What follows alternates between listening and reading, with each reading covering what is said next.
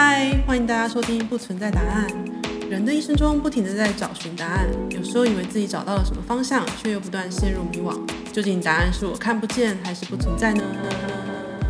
我是 GoGo，我是塔塔。大家好，最近听到一个朋友说啊，他没有存什么钱，可是他却愿意花二十万去买一个很贵的名牌包。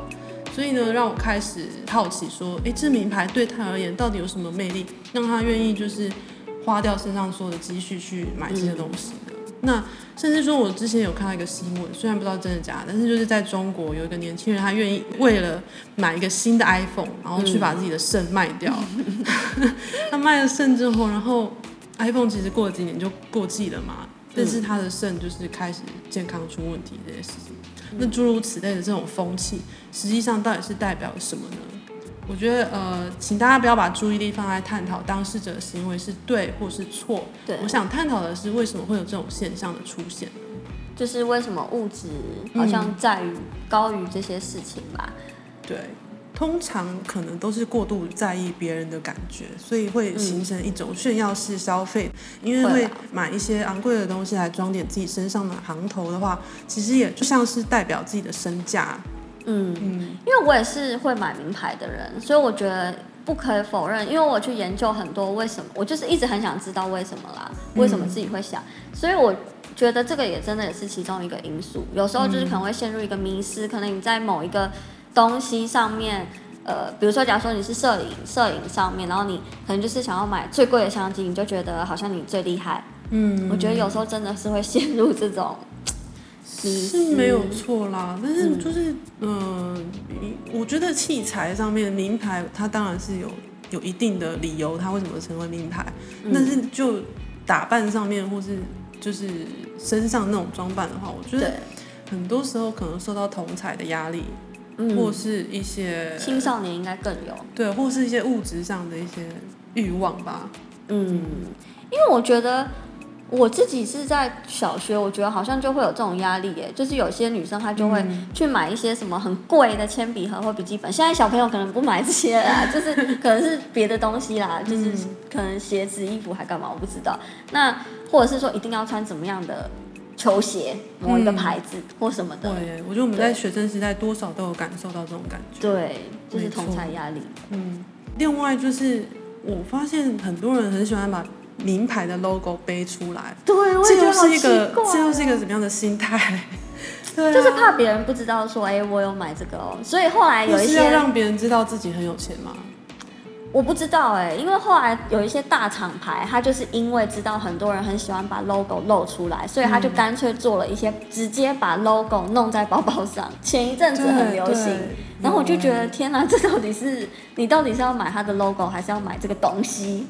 我觉得很多人其实是为了那个 logo 去买的。对，我就觉得好怪、喔，这是一种品牌的那种魔力吧？嗯，对啊，我原本以为是不是亚洲。比较有这种倾向，就是把名牌的 logo 大大的背出来，或者穿一个衣服，然后胸前就是印一个很大的 logo 这种东西。嗯因为我之前想说，这是不是亚洲社会比较会有的这现象？然后欧洲人反而对奢侈品比较那么没有兴趣。不过我觉得还是看人呢、欸。其实我之前是有看到一个文章啦，就是法国它其实是生产，嗯，法国跟意大利都是生产很多大品牌、名牌的那个国家嘛。嗯。可是他们一般人其实都喜欢那种独立的设计师的品牌，或者是一些、嗯、呃。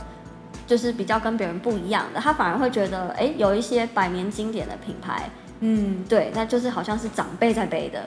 那像我也这么觉得。对，那像法国或欧洲啊，有些就会说，可能呃年轻女生可能背一个很昂贵的包包，她就会觉得，嗯，好像跟她的身份不太搭哦，或者是不管他们家有没有钱，或者是她这个本身有没有钱，她都不会去。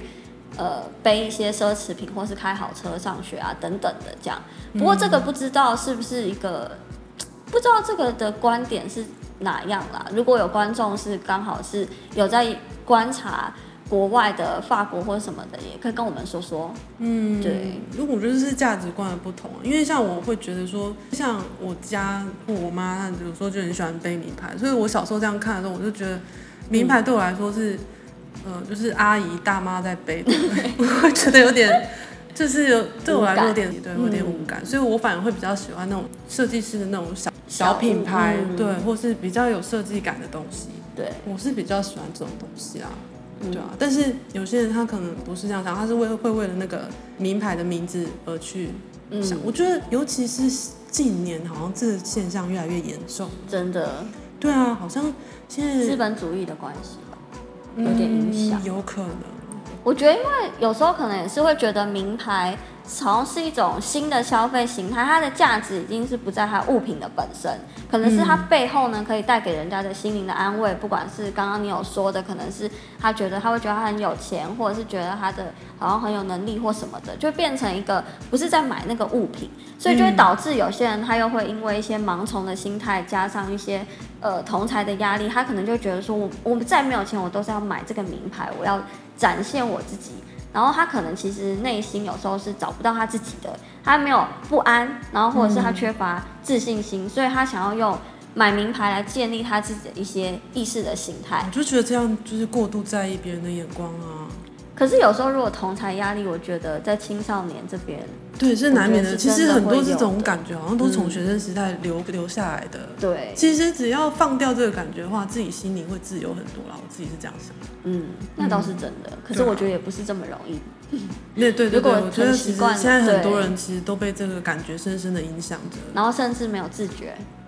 嗯，很多人没有自觉，然后会去迷恋这些名牌或是一些东西。嗯，我觉得也没有不好啦，自己开心就好了。但是，呃，对我来说啦，我觉得买名牌或是去追求名牌，对我来说，我不会觉得这样比较快乐。嗯，我会觉得这样反而会让我更不快乐。嗯，所以对我来说，我比较喜欢极简的生活。极简的生活其实也很好。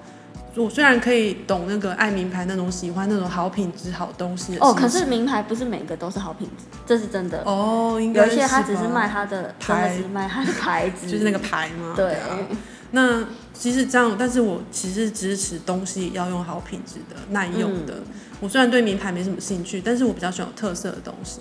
嗯、我是觉得有些名牌它可能是强调它的手工或限量设计啦，嗯、所以他就把这些工钱算进去，再连同广告费啊，然后跟为你建构一些自身的认同感的那种精神费用。我的感觉是这样觉得。嗯、然后我觉得有时候这个名牌包它已经超过了你自身物品体，就是你体现这个物品或是实用性的价值。嗯，可是。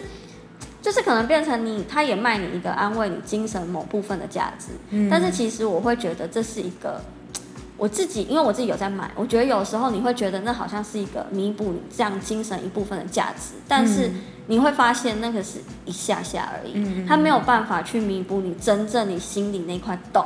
嗯、我不知道每个人是不是一样啊，但是我真的觉得这个他这个快乐能够带给你多少，我觉得。其实有时候只是自己没有自觉，你以为你这样做，嗯、你以为你这样消费，你就会得到快乐。其实我觉得真的可以去思考一下。哦，对啊，嗯、我觉得其实每个人买东西都有自己的理由啦。对只要能满足，只要能开心，我觉得都可以。但是我比较在意的是，如果你真的没有能力的话，你就不要去做超过的事情。真的，对，对，要不然那最后带给你的后果通常都不是好的。